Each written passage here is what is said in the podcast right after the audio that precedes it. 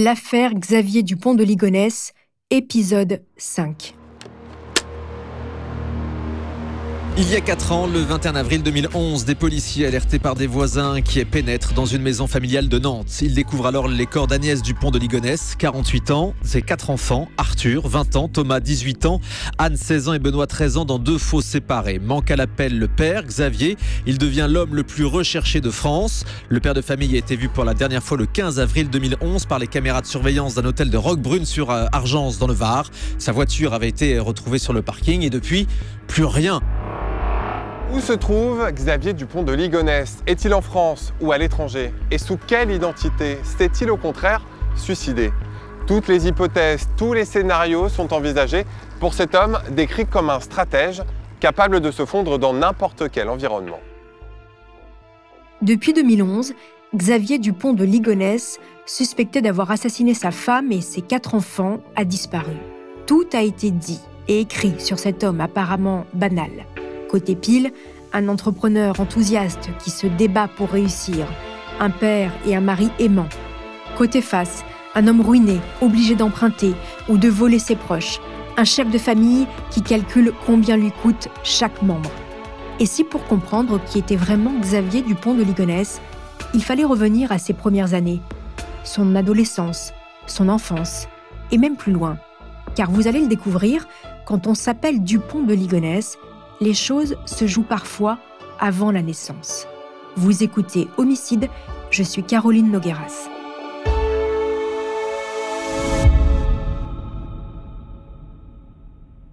Xavier Dupont de Ligonnès est né le 9 janvier 1961 à Versailles, quatre ans après la naissance de sa grande sœur Véronique.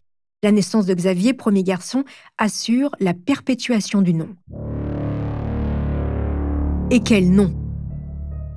Les Dupont de Mars de Ligonnès, devenus Dupont de Ligonnès après une erreur dans l'état civil, sont une très ancienne lignée de militaires et d'ecclésiastiques.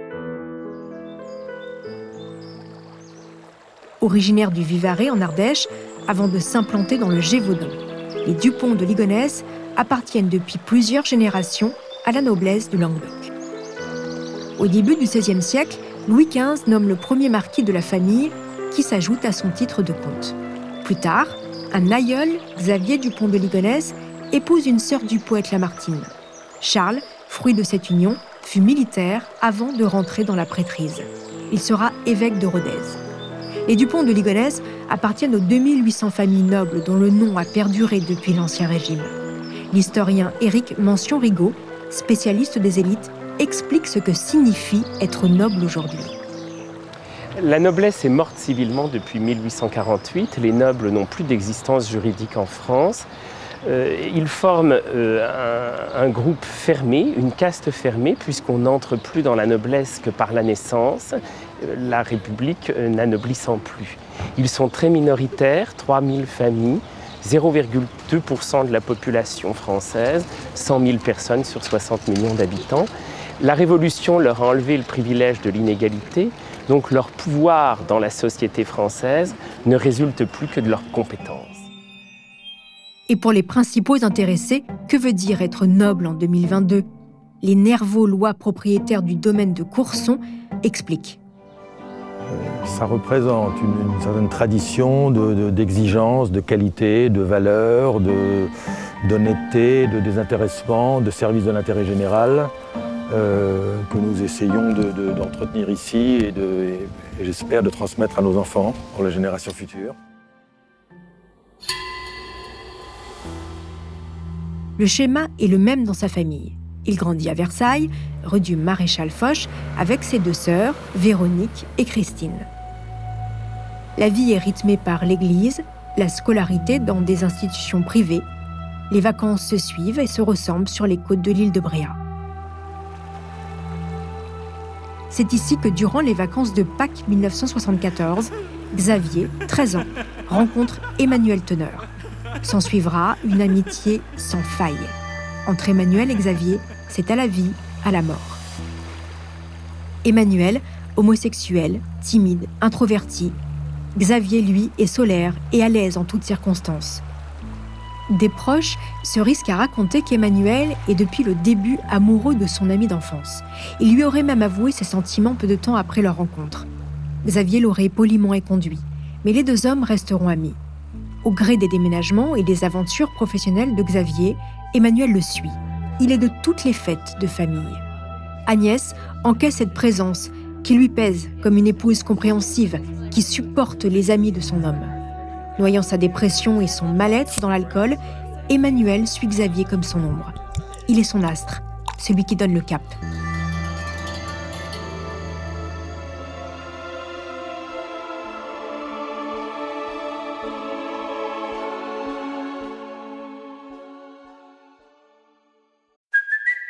It's Kaylee Cuoco for Priceline. Ready to go to your happy place for a happy price? Well, why didn't you say so? Just download the Priceline app right now and save up to 60% on hotels. So, whether it's Cousin Kevin's Kazoo concert in Kansas City, go Kevin, or Becky's Bachelorette Bash in Bermuda, you never have to miss a trip ever again. So, download the Priceline app today. Your savings are waiting.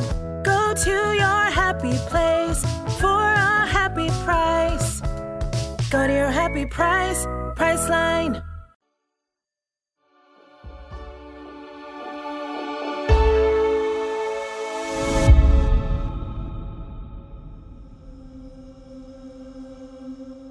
Faut comprendre que Xavier Dupont de Ligonnès est magnétique et charmeur. Il tient ça de son père, le comte Dupont de Ligonnès. Grand, le port altier, Hubert Dupont de Ligonnès est un homme charismatique, chaleureux et baroudeur. Il est l'exact opposé de la mère de Xavier, Geneviève, femme austère et mystique. L'union des parents de Xavier est célébrée en juin 55. De Ligonnès a 23 ans. Il est issu d'une longue lignée de militaires. Fraîchement diplômé de l'École nationale supérieure de mécanique et d'aérotechnique de Poitiers, il se destine à l'ingénierie. Geneviève, elle, a 25 ans.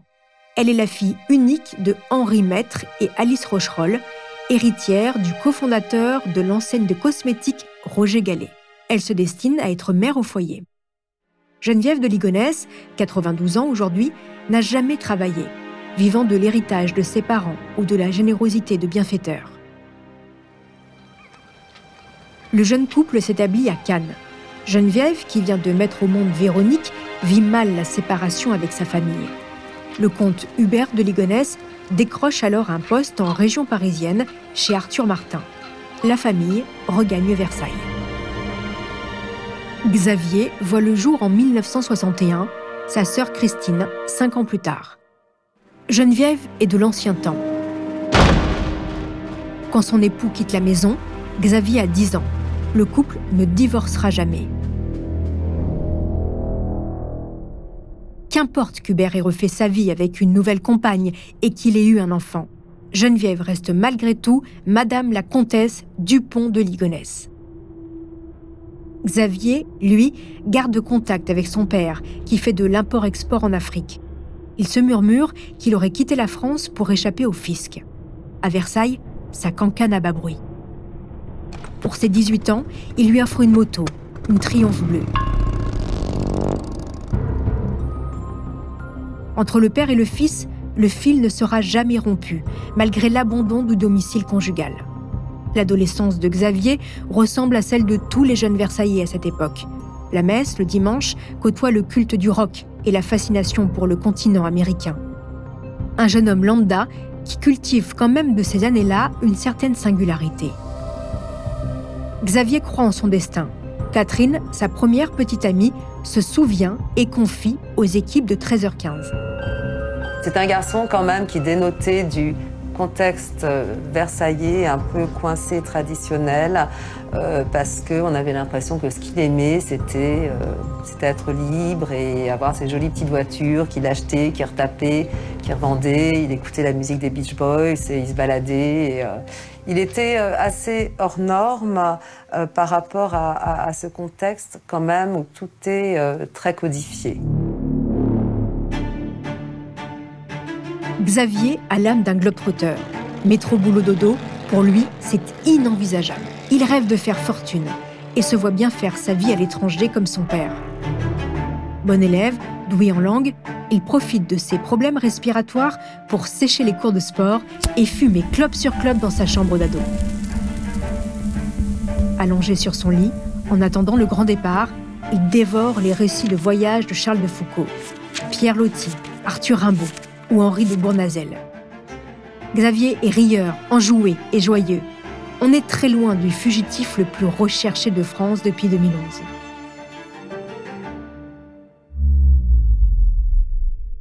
Après la mort d'Hubert Dupont de Ligonnès, son fils, Xavier, devient le comte de Ligonnès, garant de la perpétuation de la lignée.